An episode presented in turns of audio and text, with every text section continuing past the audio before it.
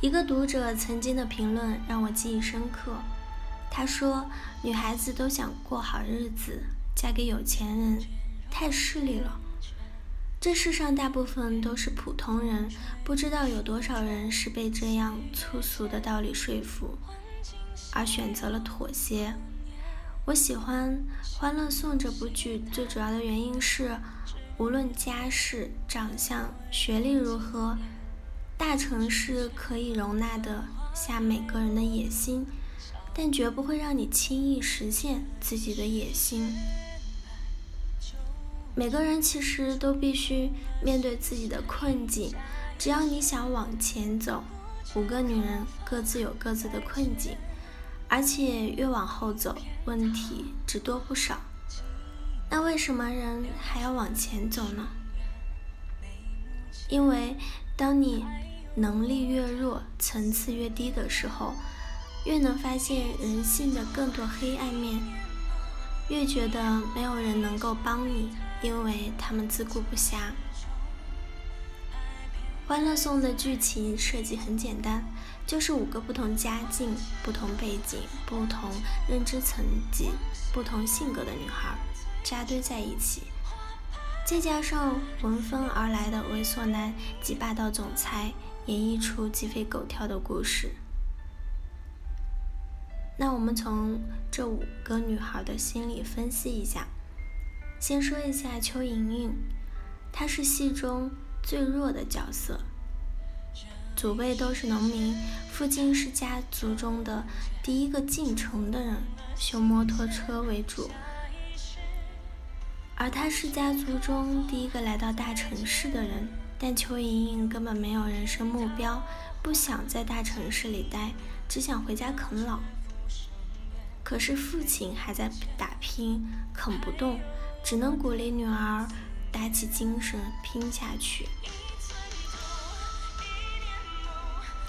所以，当邱莹莹因为办公室恋情而丢了工作之后，急切渴望小伙伴们的帮助，但谁也不能帮她，因为问题出自于他自己。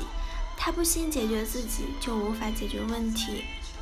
只有等他想明白。想清楚了，他的人生才算开始。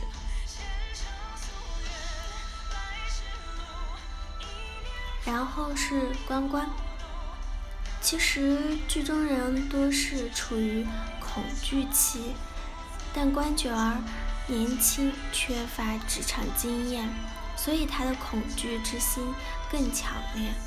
他好心的帮助同事，结果同事出了错，却栽在他的手上。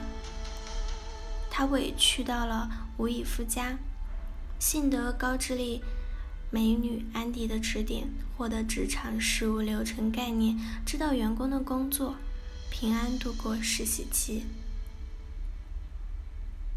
再来剧中，樊胜美是高高在上的，妙语如珠。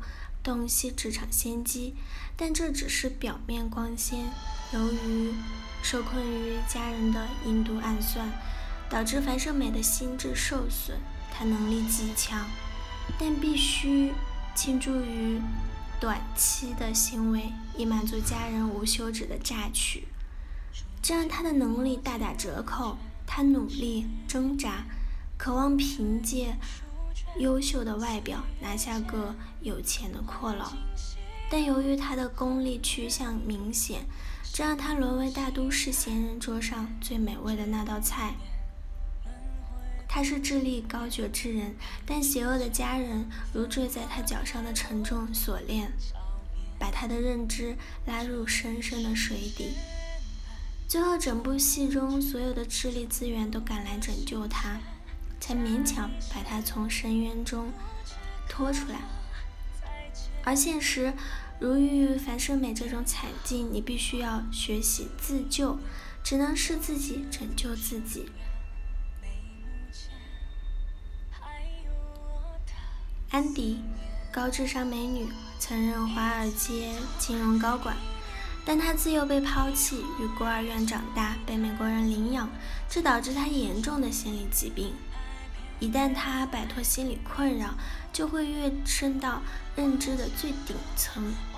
但在此之前，他还得归来伴繁鱼，慢慢修复自己。她的男朋友没有让安迪更安心，而是生出更大的恐惧。恐惧伤害了他，让他的智力失去了用武之地。最后来说说曲筱绡，富二代，精灵百变，智力双全。论年龄，论经验，她都无法与安迪樊胜美相比。但因为家境优裕，养尊处优，让她心无忧恐。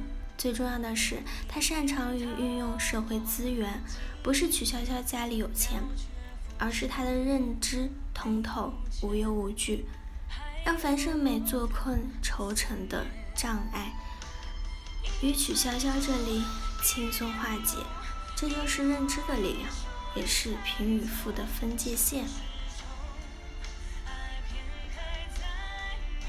认知层级越低，越没人帮你；认知层级越高，帮助你的人越多。只有锦上添花，你要让自己成为华丽的锦缎。别人的举手之劳相助，会带来高效的产出。不是这世道功利，而是所有的人心都渴望上行。除非你冲破认知迷局，不做赖皮狗，趴在地上让人是拖行，而是努力让自己优秀，才能获得更多的关爱，获得更多资源支持。这一切取决于我们自己。取决于我们对自我、对人性、对与生俱来的使命认知。